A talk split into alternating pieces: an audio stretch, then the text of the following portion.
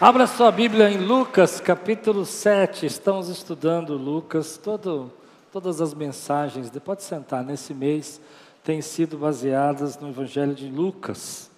Agradeço pela pregação do pastor Daniel semana passada. Quem gostou da pregação do pastor Daniel, dá um glória a Deus aí. Amém. Benção. Lucas capítulo 7, versículo de 1 a 10. Levante bem alto sua Bíblia, diga comigo: Essa é minha Bíblia. O que ela diz que eu sou, eu tenho. O que ela diz que eu tenho, eu posso.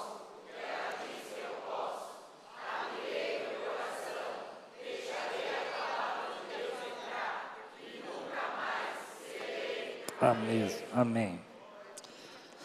Lucas é um evangelho denso. Entre um capítulo você tem quatro, cinco histórias que são contadas nos outros evangelhos, aglutinadas assim.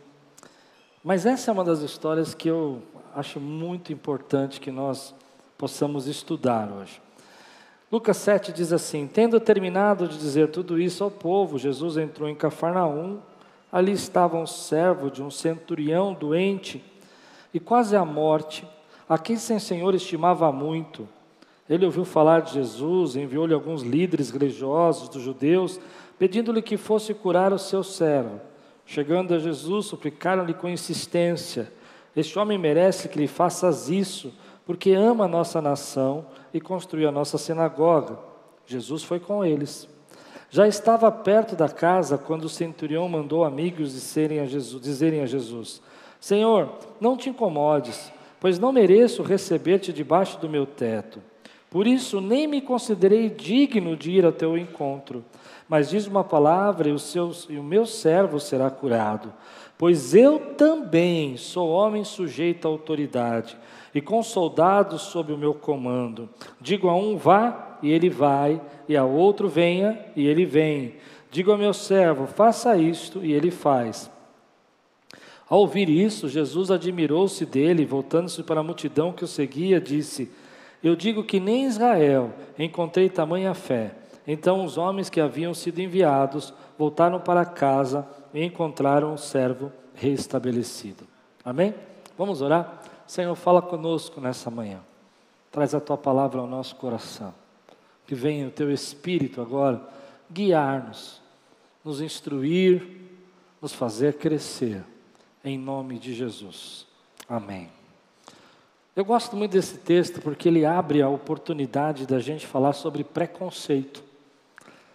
Preconceito é uma coisa interessante. Quando a gente fala de preconceito, pergunta para alguém se ele tem preconceito. Ele vai dizer para você: Eu não tenho preconceito de nada.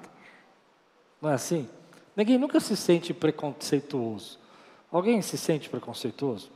Ah, eu sou preconceituoso. Não. Eu acho que a gente aprende a dar nomes para os nossos preconceitos e entender que fazemos assim porque faz parte da nossa cultura.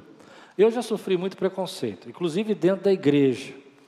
Quando eu era criança, garoto, minha família era muito pobre dentro da igreja, uma das famílias mais pobres da igreja, e havia um preconceito com a nossa família. Ah, não deixavam a gente brincar com as outras crianças porque a nossa família era mais pobre. Sofri preconceitos também porque meus pais eram divorciados. E filhos de pais divorciados eram um problema. Essa doença pegava lá. Em 1977, pessoas divorciadas eram como leprosas, elas contaminavam o casamento dos outros e os casamentos iam se destruindo por causa delas. Vivi preconceito também quando me tornei pastor. Me lembro que quando era empresário, era muito legal fazer cadastro, conhecer pessoas. Quando as pessoas perguntavam qual é a sua profissão, e eu dizia, ah, eu faço isso, a pessoa falava, hum, que legal. Hoje, quando eu estou sentado com alguém que não é cristão, que, que conheci em algum lugar, e eu digo, eu sou pastor, ah, eu tenho até uma brincadeira com as minhas filhas, eu falo assim, vamos ver a reação deles. E a gente fala, eu sou pastor, e eles, hum. Esse um quer dizer muita coisa, né? Eu não sei o que quer dizer tudo, mas eu imagino tanta coisa que passou pela cabeça dessa pessoa. E nós vivemos esses ambientes de preconceito. Às vezes vive numa sociedade, às vezes xenofóbica, que tem medo de pessoas de outra cultura. Agora mesmo encontrei alguns irmãos no culto das nove que estão começando a frequentar Aquiles e que vieram do Acre. E que eu falei um pouco sobre esse preconceito regional do Brasil. O Brasil tem preconceito até entre os seus estados. A Lupe, quando chegou aqui do Rio de Janeiro, ela falava Jesus, né? Jesus. E ela atendia num hospital, ela trabalhava no atendimento de um hospital, e nesse atendimento as pessoas às vezes evitavam passar pelo guichê, pelo, pelo balcão onde ela estava, porque elas não queriam ser atendidas por um carioca. E esses irmãos falando que chegaram do Acre há dois meses, estão sofrendo preconceitos porque são do Acre.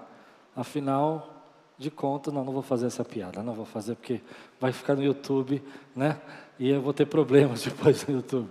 Mas nós vivemos isso. E esse é um texto interessante para a gente pensar sobre isso, porque quando a gente olha Jesus entrando em Cafarnaum, é, você vê ali um, na visão daqueles homens, uma pessoa, um mestre, um, alguém que ainda não tinha sido compreendido a grandeza de Jesus, sendo chamado por alguns chefes da sinagoga religiosos, altamente também preconceituosos, para que ele fosse à casa de um centurião romano.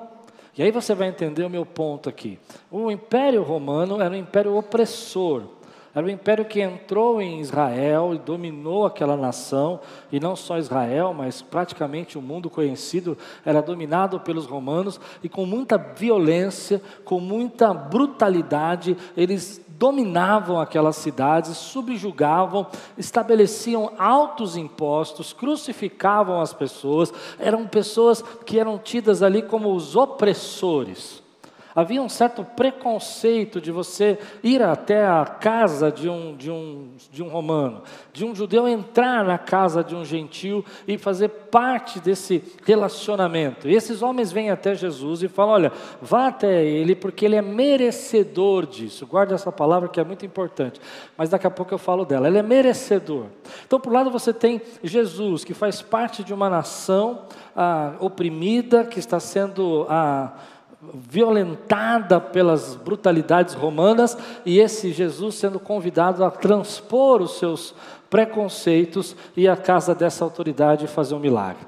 Por outro lado, você tem um, um centurião romano que domina aquela cidade, que domina aquela região e que exerce uma autoridade também sobre ela e que talvez pudesse pensar da seguinte maneira: eu sou uma autoridade romana, sou eu que mando nessa história toda, sou eu que sou o representante de César, mas ele transpõe as suas, os seus preconceitos, os seus pré-julgamentos e convida Jesus e pede, suplica, implora, perceba isso, ele se humilha para que Jesus faça um milagre na vida dele. E essas barreiras culturais vão ensinar uma coisa muito grande para nós nesse texto. Mas antes da gente falar nisso, eu quero falar um pouco sobre isso. Jesus vai além dos nossos preconceitos para buscar o perdido. Jesus não rejeita você, não importa quem você é, o que você passou, as lutas que você sofreu, a história que você tem, ele transpõe essas barreiras, ele transpõe os julgamentos, porque ele vai resgatar a sua vida, ele vai transformar a sua vida. Esse é o nosso Deus. Mas isso não quer dizer, por que, que eu estou falando tudo isso? Porque existe hoje algumas pessoas pregando sobre isso, e eu acho isso muito importante você entender, é que embora Jesus transponha um preconceito para resgatar esse pecador, isso não quer dizer que ele aceite a opressão romana. Consegue entender meu ponto de vista? Ele vai até ali, mas ele não aceita, porque em outros textos ele está dizendo que você tem que dividir a sua capa. Se você tem duas túnicas, entregue a outra. Ele está nos ensinando que a opressão não é o caminho, que nós temos que amar o próximo. E tudo aquilo que Roma estava fazendo está contra aquilo que Jesus ensinou. Então aqui tem um ponto importante que hoje nós precisamos entender. Jesus vai além dos nossos preconceitos para nos buscar, mas ele não nos deixa onde a gente está. Por isso, usando esse mesmo, essa mesma ideia, esse mesmo raciocínio, que ele ama esse soldado romano e ele vai resgatar, ele vai operar, ele vai se espantar e admirar da fé dele, mas não aceita a opressão romana, da mesma maneira ele vai se encontrar com uma pecadora no próximo capítulo, que está pega em franco adultério, e ele vai perdoá-la, mas vai dizer para ela: vá e não peques mais. Porque se eu disser que Jesus aceita então essa pecadora para que ela continuasse a vida que ela levava, eu teria que dizer para você que Jesus aceita o Império Romano como opressor porque ele venceu o preconceito com a pecadora, mas ele venceu o preconceito com o romano também, mas ele não aceita a opressão romana, assim como ele não aceite que você fique no mesmo lugar que está, porque ele veio para transformar a sua vida. E agora eu quero ouvir você dizer glória a Deus por isso, meu irmão. Ele é o Deus que transforma a sua vida. Então hoje nós dissemos: Jesus vai até além dos nossos preconceitos. Aleluia, ele vai. Ele vai mesmo, porque ele não tem barreiras, não tem nada que impede a ele de transformar, não tem nada que possa parar o poder dele. Ele não olha a sua tatuagem, ele não olha o seu corte de cabelo, ele não olha a, não olha a maneira como você fala, ele rompe tudo isso para que você possa encontrar a luz, porque aonde a luz brilha, as trevas têm que sair. Mas não quer dizer que ele concorde com as suas atitudes. Não quer dizer que ele fale para você continue fazendo o que você faz. Continue sendo um opressor. Continue massacrando o nosso povo. Não. Continue no seu adultério. Ele vai dizer para a mulher adulta: vá e não peques mais. Então hoje existe um certo, um certo, uma certa confusão teológica na nossa mente. Deus aceita o pecador, e, e eu preciso entender que Ele ama esse pecador. Sim, você precisa entender. Mas Deus aceita a condição de vida desse pecador? Não, Ele quer que você seja transformado, porque o salário do pecado é a morte, porque o pecado te escraviza, porque o pecado tira a sua essência daquilo que é a presença de Deus na sua vida, porque Ele morreu naquela cruz para que você tivesse liberdade de viver acima da escravidão do pecado. Por isso Ele morreu lá. Então hoje a gente vive um tempo onde que as pessoas acham bonito falar palavrão no púlpito. Você tem visto isso? Cara, eu vou falar. Eu vou falar. Eu acho isso uma coisa terrível para nós. Porque outro dia eu vi um camarada falando um monte de palavrão, palavrão no culto, depois falou assim: É, você que fica me julgando aí, você é um religioso. Não, não, deixa eu te explicar. Eu não estou te julgando só porque você fala palavrão. Eu estou te julgando, talvez esteja até te julgando, porque você não tem vocabulário suficiente para falar português. Então você precisa fazer recursos de palavras torpes para me impressionar.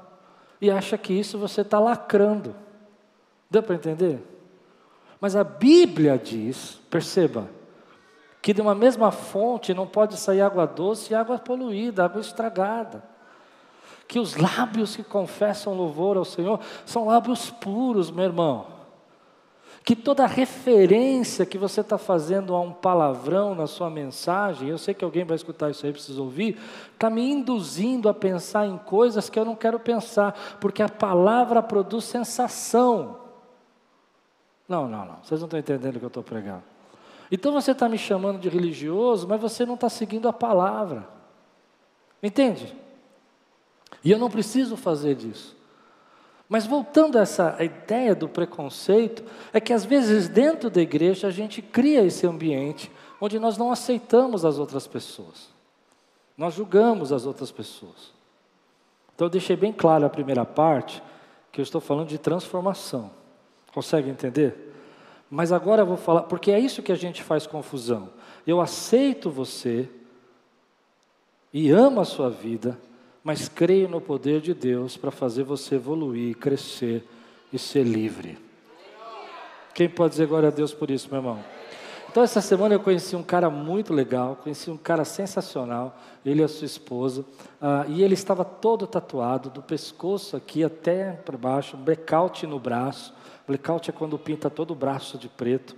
E nós nos conhecemos, e ele falou três vezes uma coisa para mim. Ele sabia que eu era pastor, e ele disse: Bom, eu esperava que você fosse me julgar. Eu esperava que você fosse me julgar. Eu esperava que você não fosse aceitar as minhas tatuagens. E eu fiquei pensando nisso.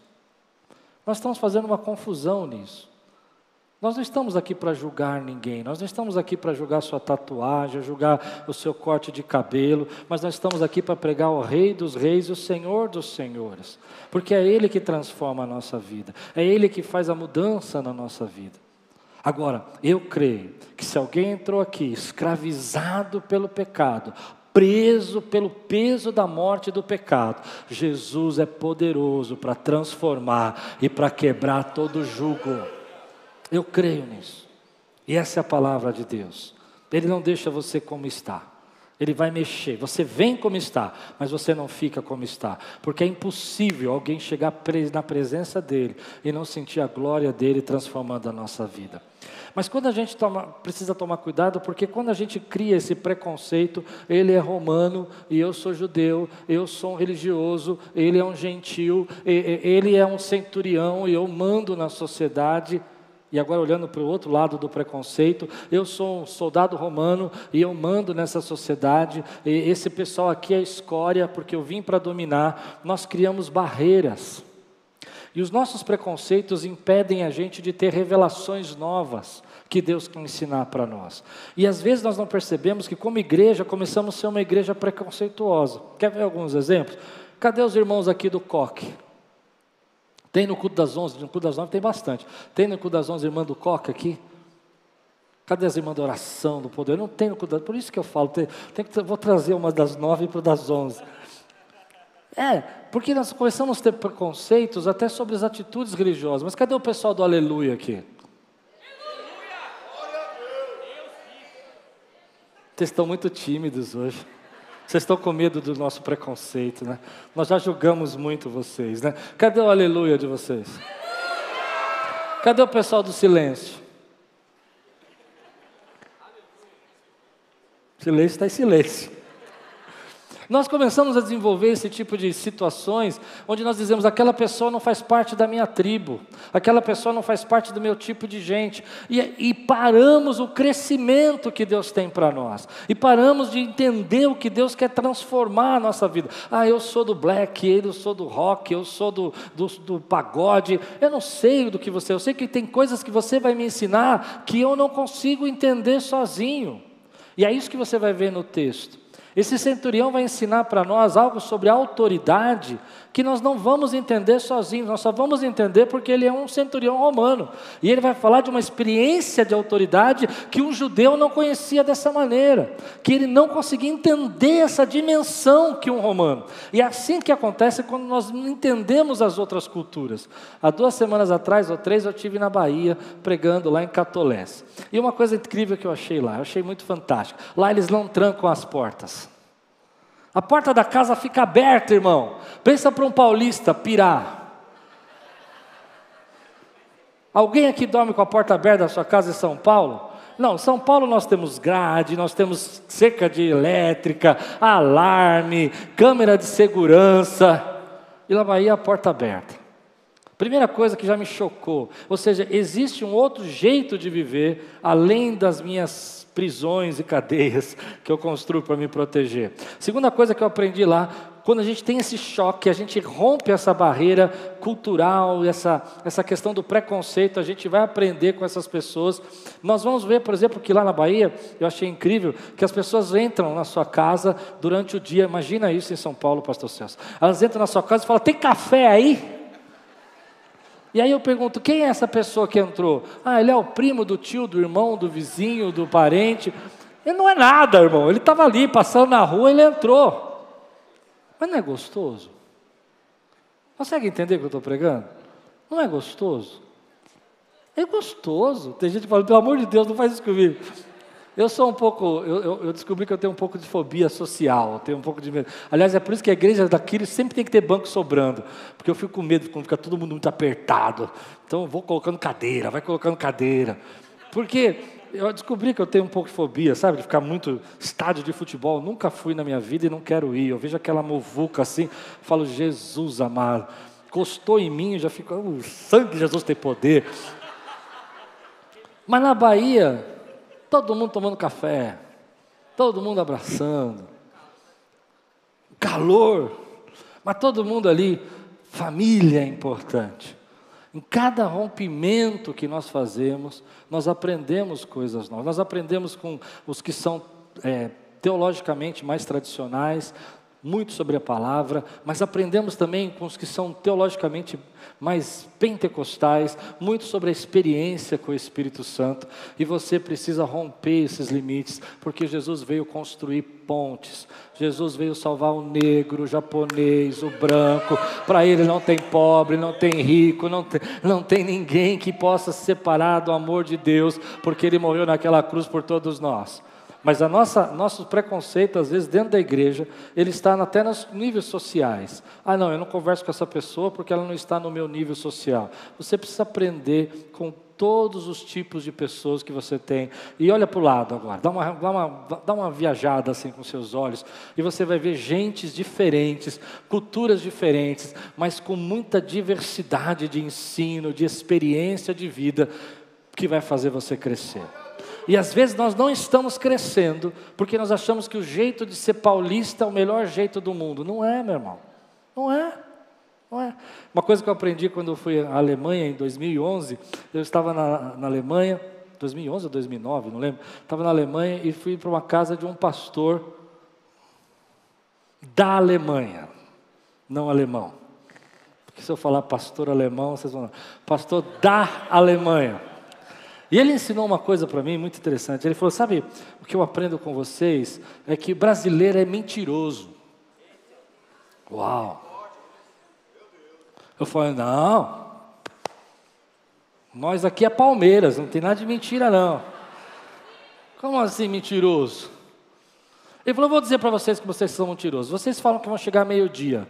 Que horas vocês chegam? Três, duas. A hora que Deus quiser. Eu falei, ah, mas isso é uma questão de horário, né? Estou aprendendo, estou aprendendo. E ele disse, tá bom, vou falar uma outra coisa que vocês são mentirosos. Eu falei, então fala, quero ver. Até você não me convenceu, não. Falei assim, vocês dizem assim, depois eu passo lá. O que significa depois eu passo lá? Nunca vai passar. Nunca, você nunca vai passar. Você já está decidido de não ir, mas você não fala que não vai. Você fala, depois eu passo lá.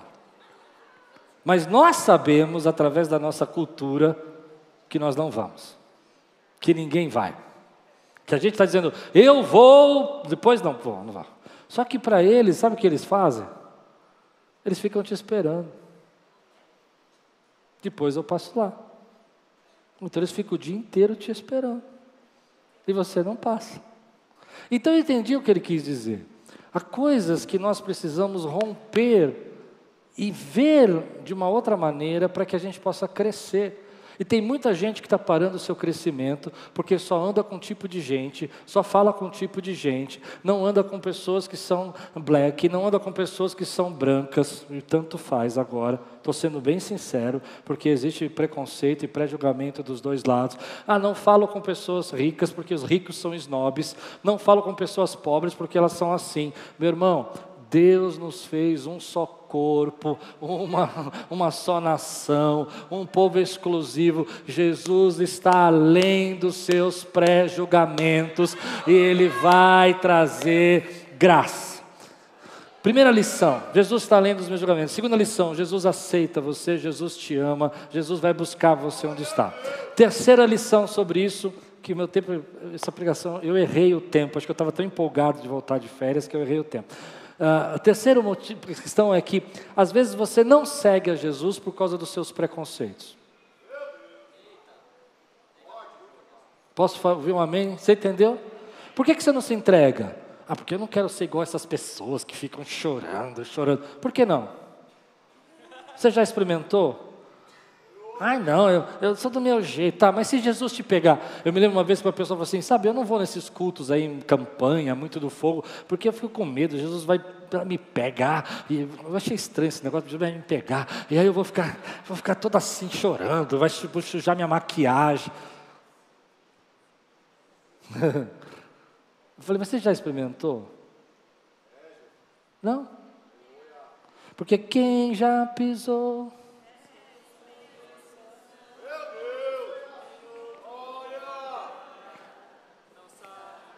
Quem já pisou no Santos dos Santos em outro lugar não sabe viver, meu irmão.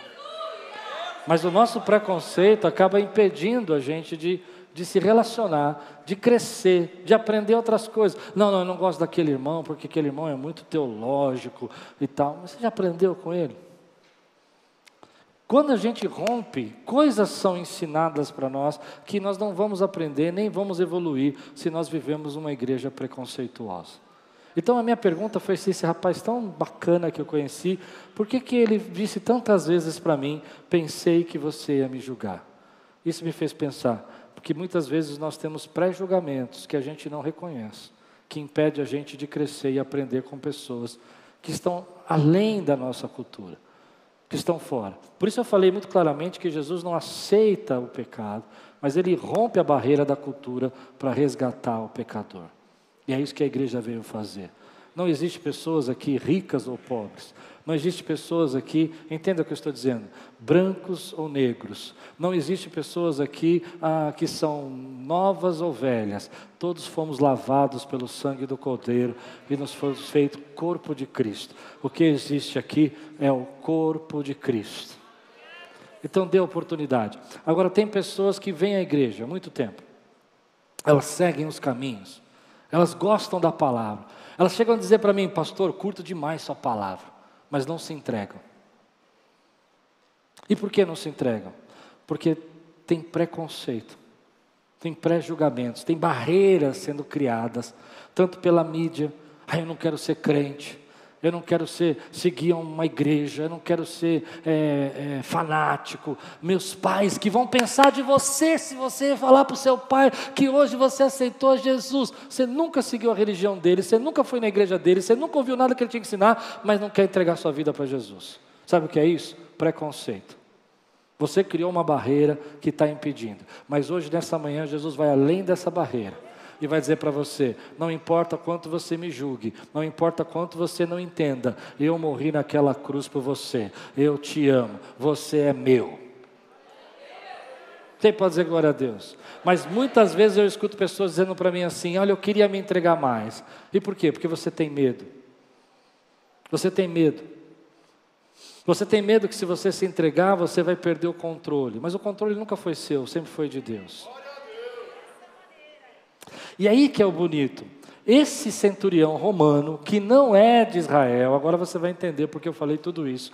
Ele vai nos ensinar uma coisa que a gente não ia aprender com o povo de Israel, vai aprender com os romanos.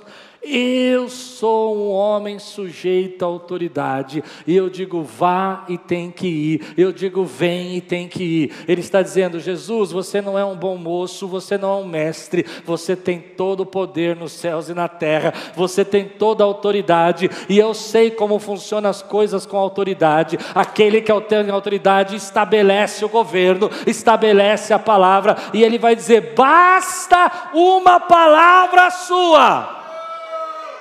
Nós, como brasileiros, nós não entendemos a autoridade, porque a nossa autoridade é falida. A autoridade brasileira, infelizmente, é uma autoridade que está completamente fora do que é a autoridade. A autoridade, na verdade, eu recebo a autoridade para abençoar, para ajudar a você. Por isso que eu tenho autoridade. No Brasil não é assim. Eu recebo a autoridade para me ajudar. Dá para entender? Mas a Bíblia nunca ensinou autoridade dessa maneira. A Bíblia ensina autoridade da seguinte maneira: você colocado em autoridade para que você seja abençoador. Então vamos pensar aqui numa questão que a gente tem muita dificuldade, que é política. Você não é um senador para si, você é um senador para ajudar uma nação, há um povo atrás de você. Porque se você não fizer isso, você não é nada. Você não tem autoridade para nada. Entende como nós não entendemos a autoridade? No nosso país não tem autoridade de médicos, nós não respeitamos os políticos, nós não respeitamos os professores, muitos filhos não respeitam seus pais. Mas esse homem vai explicar para nós que a autoridade é importante. E que você não está nesse mundo navegando por sua conta, você está debaixo do Senhor que tem toda a autoridade nos céus e na terra. Você está debaixo da palavra dele, e basta uma palavra dele para que teu ciclo mude, a tua história mude, o teu, haja um novo começo para a tua vida, haja uma cura sendo liberada, porque ele é Rei dos reis e Senhor dos senhores. Então, Aleluia. Então, quando eu não entendo a autoridade dele, eu não entendo quem ele é. Entende? Enquanto eu não entendo a autoridade dele, eu não entendo que ele está sentado no trono, que ele é o nome pelo qual importa que todos sejamos salvos. É isso que é autoridade. É ele dizer: agora basta, chega, eu vou começar uma história nova na tua vida hoje. E você entende que ele tem autoridade para fazer isso. Hoje nós temos dois problemas com isso também, muito sérios, na nossa teologia moderna. O primeiro é que Jesus é o nosso Salvador, mas ele não é uma autoridade na nossa vida. Fez sentido o que eu disse? Você manda. Você diz o que você faz com o seu dinheiro, você diz o que você estuda, você diz o que você faz com o seu tempo, você diz e Jesus te abençoa. Mas não é isso que a Bíblia está dizendo. A Bíblia diz que Ele é o Senhor dos Senhores. Dá para entender? Ele é autoridade na minha vida, Ele é autoridade nessa igreja. Então você diz: hoje o louvor não foi legal porque eu não gostei dessa música, mas o louvor nunca foi para você, o louvor foi sempre para Ele, porque Ele é uma autoridade. E tem coisas que você não gosta, mas que Ele quer que você cante. Ah, você não entendeu, eu vou repetir. Tem coisas que você não gosta, mas que Ele quer que você cante, para que você entenda quem Ele é. Isso é uma autoridade. Quando nós entendemos a autoridade de Jesus, o nosso relacionamento com Ele muda. E é isso que eu quis dizer. O rompimento dessa barreira, desse preconceito social, econômico, religioso, vai ensinar aqueles judeus sobre uma autoridade que às vezes a gente não entende. Você acha que está sozinho, mas você está debaixo da autoridade dele. Você acha que você vai ter que resolver todos os seus problemas semana que vem, mas eu digo a você que a palavra dele já basta para você, que ele é o Senhor da tua vida, que é ele que governa na tua vida, que ele é Deus na tua vida e que nós temos que colocar nossa vida embaixo da autoridade. Por isso, algumas pessoas dizem assim para mim: estou indo muito rápido, dá para entender o que eu estou pregando? Estou correndo um pouco. Algumas pessoas dizem assim para mim: ah, eu vou naquela religião e lá eles falam de Jesus. Então é a mesma coisa. Já ouviu isso? Eu vou em tal eu vejo cristãos falando isso para mim. Eu vou em tal religião e lá eles falam de Jesus. Eles leem um versículo de Jesus. Eles leem um versículo de Jesus. Amar o próximo. Então é a mesma coisa. Não, não, deixa eu te explicar por que, que não é. Porque Jesus não é apenas um bom moço. Não é o fato de eu conhecer as filosofias de Jesus, amar ao próximo, amar a Deus, que me faz um seguidor de Jesus. Só me faz um seguidor de Jesus se eu estou debaixo da autoridade de Jesus. Consegue entender a diferença? Então muitas pessoas pensam como aqueles judeus daquele momento. Ah, ele é um mestre, ele é um homem que tem um dom de cura, ele vai curar. Mas aquele centurião romano sabia que ele não era apenas um bom moço, sabia que não era apenas um ideologista, sabia que ele era o rei, sabia que ele tinha autoridade, que havia sujeição embaixo da palavra dele, que só uma palavra dele transformava toda a história do homem. Olha que coisa tremenda. Então você vai em certos lugares que dizem que a mesa é branca e você fala, eu nunca fui para ver se ela é branca. Eles dizem, ele leu versículos e eles falam que são de Jesus. Eu vou dizer para você, isso não quer dizer que é de Jesus. Porque para você ser de Jesus, você precisa crer que Ele veio, morreu e ressuscitou. Você precisa acreditar que Ele é o Filho de Deus e que Ele morreu pelos seus pecados. E você precisa entender que Ele veio tirar os pecados do mundo. E só aquele que confessa e se coloca debaixo da autoridade dele é seguidor de Jesus. Quantas pessoas têm falado isso para mim nesses dias? Mas lá eles falam de Jesus. Amém? Porque Jesus tem boas ideias. E qualquer pessoa inteligente vai entender as boas ideias de Jesus, amar o próximo. Qualquer pessoa inteligente consegue entender isso. Amar a Deus. Não é? Mas isso não quer dizer que você é um seguidor.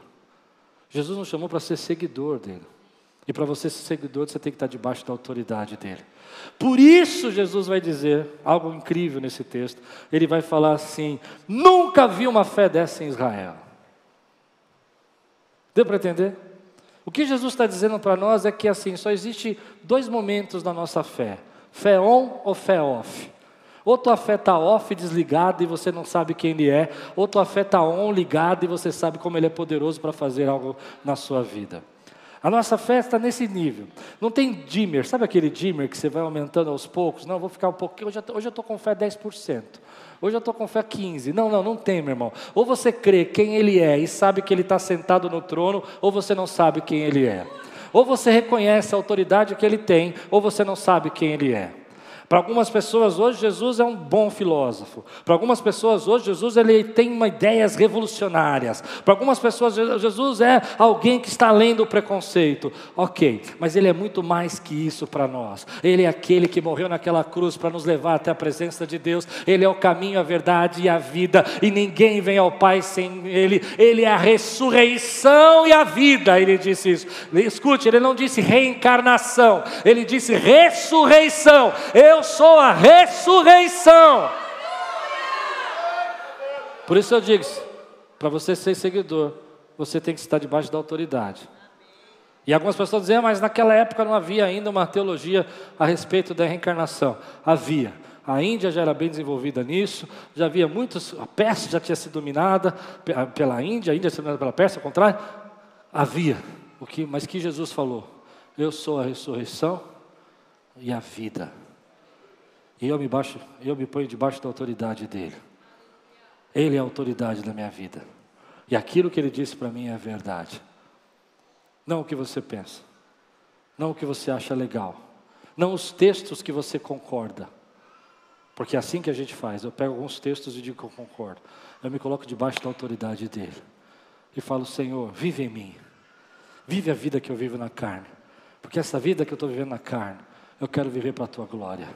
Esse é o meu Deus, esse é o meu Senhor. Então, o que chamou a atenção desse, desse homem em Jesus é que a fé dele estava ligada, a fé dele estava ativa. Às vezes nós estamos dentro da igreja e nós começamos a dizer: Ah, Deus pode fazer. Ah, se Deus quiser, Ele faz. Mas nós não entendemos a autoridade dele. Esse homem vai explicar para nós. Deixa eu explicar para você o que ele está pensando.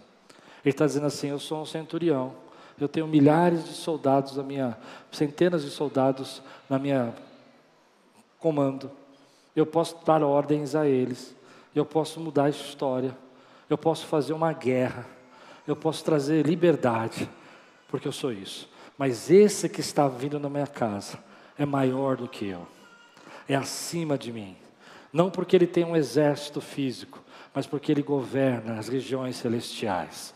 Não porque Ele tem homens a seu favor para servi-lo, mas porque Ele é o nome pelo qual importa que todos nós sejamos salvos. Esse é o nosso Deus. Você precisa entender a autoridade dEle. Porque quando você entende a autoridade dEle, você começa a compreender que a tua vida não está sujeita aos problemas apenas, às situações, às dificuldades, às lutas da nossa vida, a tua vida está sujeita à palavra dele. E aí ele vai dizer algo que eu acho incrível: Deus basta uma palavra. Basta uma palavra do Senhor e as cadeias são quebradas. Basta uma porque Ele tem autoridade. Basta uma palavra do Senhor, as enfermidades têm que fugir, porque Ele tem autoridade. Basta uma palavra do Senhor e as nossas lutas emocionais têm que sair, porque Ele tem autoridade. Quando eu reconheço a autoridade dEle, a minha vida é mudada. Mas aí, para terminar, você vai perceber algo nesse texto que eu acho muito importante para os nossos dias. Você vai perceber que esses homens chegam para Jesus e dizem assim: Olha, esse homem é merecedor que você faça isso. E para o meu espanto, a palavra merecedor nos remete à meritocracia, algo que você recebe pelo mérito. E a gente sabe que nós somos salvos pela graça, não há mérito na salvação. Amém? Não há nada que você possa fazer para merecer ser salvo. É graça de Deus, é Deus que te perdoa. Mas me espanta que Jesus não reclama. Jesus não diz para esse homem assim: ah, escuta, que história é essa? O que, que ele merece o quê? Ninguém merece nada. A única frase que tem na Bíblia é: e Jesus foi com eles. E Jesus foi com ele. Então, deixa eu explicar uma coisa que está correndo aí na, nas mídias. Eu vejo muito teólogo que me dá até medo na internet. Às vezes eu falo, meu Deus do céu, Senhor, tem misericórdia. Embora você seja salvo pela graça, quem aqui foi salvo pela graça, diga amém. E é verdade que não há nada que você possa fazer, Deus conhece as suas atitudes. E Deus honra as suas atitudes. Então algumas pessoas têm dito assim: não, você é salvo pela graça e você pode fazer o que você quiser. Você não precisa estar debaixo da autoridade. Você não precisa conhecer o Senhor. Você não precisa viver segundo a vontade dEle. Suas ações não importam. Viva aí como você quiser. É isso que você tem ouvido em algumas pregações. Mas não é isso que a Bíblia ensina. A Bíblia ensina que nós somos salvos pela graça, mas somos transformados pela graça de Deus. E hoje somos a resposta da oração de alguém. A nossa vida é mudada. E as nossas atitudes importam para Deus. Em Hebreus 6,10 é mais claramente explicado isso quando ele diz assim: porque Deus não é injusto para esquecer o trabalho que você tem feito aos santos. A palavra injusto quer dizer que Deus não vai esquecer a tua, tua luta. Deus sabe o quanto você renuncia para estar aqui. Deus sabe o que você teve que fazer para dar tua oferta esse mês. Deus sabe o que você teve que espremer na tua vida para socorrer alguém da tua casa. Deus sabe como você tem às vezes passado por lutas emocionais, mas não se entrega e continua adorando e continua servindo. Deus sabe quando você está passando por umas enfermidades e você fala, Deus, eu não posso parar, não porque você quer fazer as coisas, porque você é um ativista, mas porque você entende que Deus usa a sua vida. E algumas pessoas vão dizer para você que isso não importa. Mas quando a gente lê Atos capítulo 10, há um texto interessante quando Cornélio é visitado ali por Pedro, e a Bíblia diz que as esmolas e as boas obras dele subiram até o Senhor. Ou seja, Deus sabe quando você é abençoador. E Deus é galardoador daqueles que o buscam, diz a palavra. Então, algumas pessoas vão dizer para você que você pode viver sua vida, seu evangelho, na sua casa, sem você fazer nada, que está tudo bem, porque você já aceitou Jesus. Ele é uma autoridade na sua vida. Porque se ele é uma autoridade na sua vida, você faz parte do corpo. Se você faz parte do corpo, você não pertence só a você, você pertence ao corpo. E se você pertence ao corpo, Deus vai usar você para ser a resposta da oração de alguém. Mas eu quero falar hoje para aqueles que estão cansados. Talvez você ache que ninguém está vendo. Talvez você ache que o que você tem feito não tem valor. Mas a Bíblia diz em vários textos que Deus faz distinção entre o justo e o injusto. Deus sabe do que você sofre. Deus sabe quanto você aguenta para a palavra de Deus não sair da sua casa. Deus sabe quanto você suporta mesmo para estar às vezes nesse culto. Gente que vem para cá com medo, com pânico, gente que vem para cá com fobias, com ansiedades, mas vem para cá para adorar o Senhor. Deus conhece essas pessoas. Deus reconhece as atitudes delas. E Deus honra essas atitudes. E a Bíblia diz: e Jesus foi com eles. Eu não acho que esse centurião merecia nada. Ele construiu lá uma sinagoga, foi legal com eles, mas isso não era mérito para ele merecer nada. Porque a gente sabe que a gente é pecador, que a gente é falho. Consegue entender meu ponto? Mas Jesus sabia que ele estava dando o melhor dele que havia uma fé dentro dele que precisava ser vista reconhecida. Uma fé on, uma fé ligada, uma fé acesa, uma fé não dimmer, sabe? Aí eu creio nisso e não creio naquilo. Eu aceito isso, não aceito naquilo. Uma fé que diz eu creio no Senhor. E eu sei que tudo é possível para o meu Deus. Essa fé on, ligada. Jesus honrou. E hoje eu queria dizer isso para você. Não pare de fazer as coisas que Deus mandou você fazer, porque você vê os outros prosperando e você acha que está perdendo tempo. Consegue entender o que eu disse agora? Ah, não, porque eu tenho me esforçado tanto e parece que para mim não acontece. E aquele que não se importa com nada está sempre na minha frente. Eu já escutei muitas vezes isso. Eu vou dizer algo para você. Quando Deus é uma autoridade na sua vida, é Ele que define a sua vida. Quando eu era jovem, meu desejo era ser publicitário, ter minha própria agência de publicidade e ser rico rapidamente. E Deus falou para mim: não, não, não, você vai ser pobre pastor. Mas o melhor lugar do mundo para a gente estar é no centro da vontade de Deus. Entende? Então, às vezes, você não entende por que, que Deus te põe um freio, por que, que Deus não deixa você avançar mais rápido. Ou porque às vezes ele te avança rápido numa área, mas outra ele te segura. Eu não sei também. A única coisa que eu sei é que você está debaixo da autoridade do Senhor. E se você está debaixo da autoridade dele, descansa. Descansa.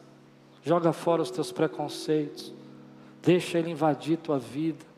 Aprenda com aquilo que ele quer te ensinar, porque tem crescimentos fora da tua caixa. Mas compreenda que não é isso um, um aval de aceitação para você viver do jeito que você acha que deve viver, porque Ele é uma autoridade. E se Ele é uma autoridade, quem governa? A autoridade não sou eu, a autoridade não é a igreja, a autoridade é Deus na sua vida. É Ele quem governa na sua vida. E se você seguiu alguma autoridade espiritual, religiosa, que servia a si mesmo, você serviu uma autoridade errada.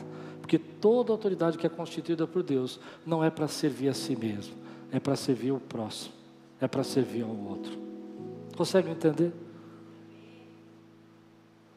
Por isso eu quero dizer para você hoje: Deus se importa com o que você faz. Deus vê os seus sacrifícios. Deus vê os meus sacrifícios.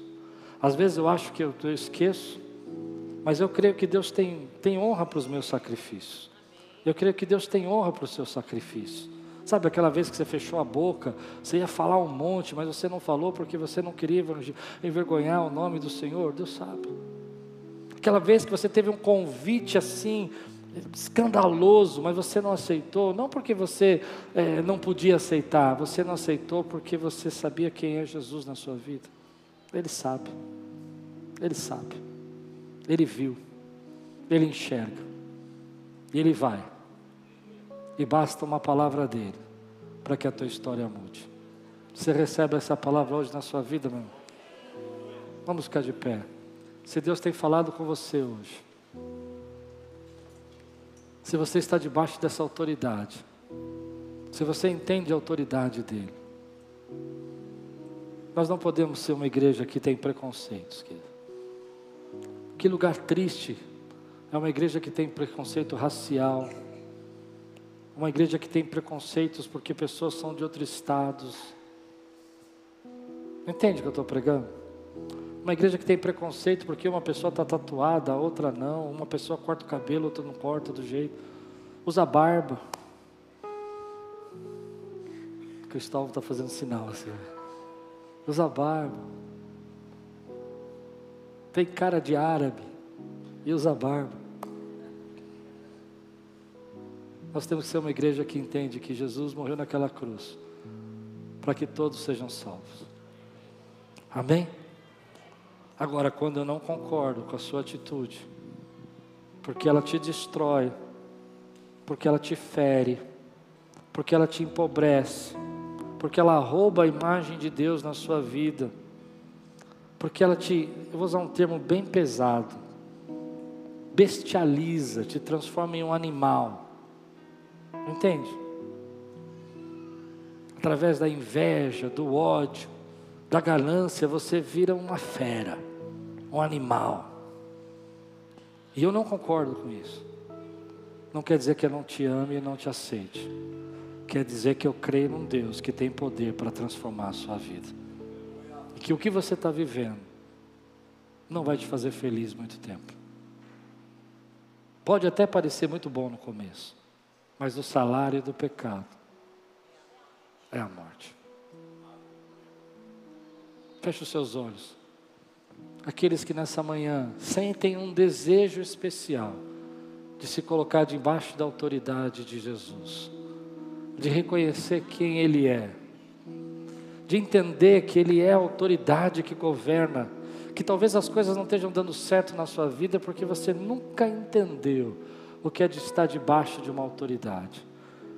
Mas hoje você entende que a autoridade dele é perfeita, é justa, e você se precisa se colocar debaixo dessa autoridade. Levanta a tua mão, quero orar com você agora. Ponha bem alto sua mão assim, quero ver você. Diga comigo, você que está com sua mão levantada: Senhor, eu estou me pondo debaixo da tua autoridade. Eu sei que todo governo e todo poder está nas tuas mãos.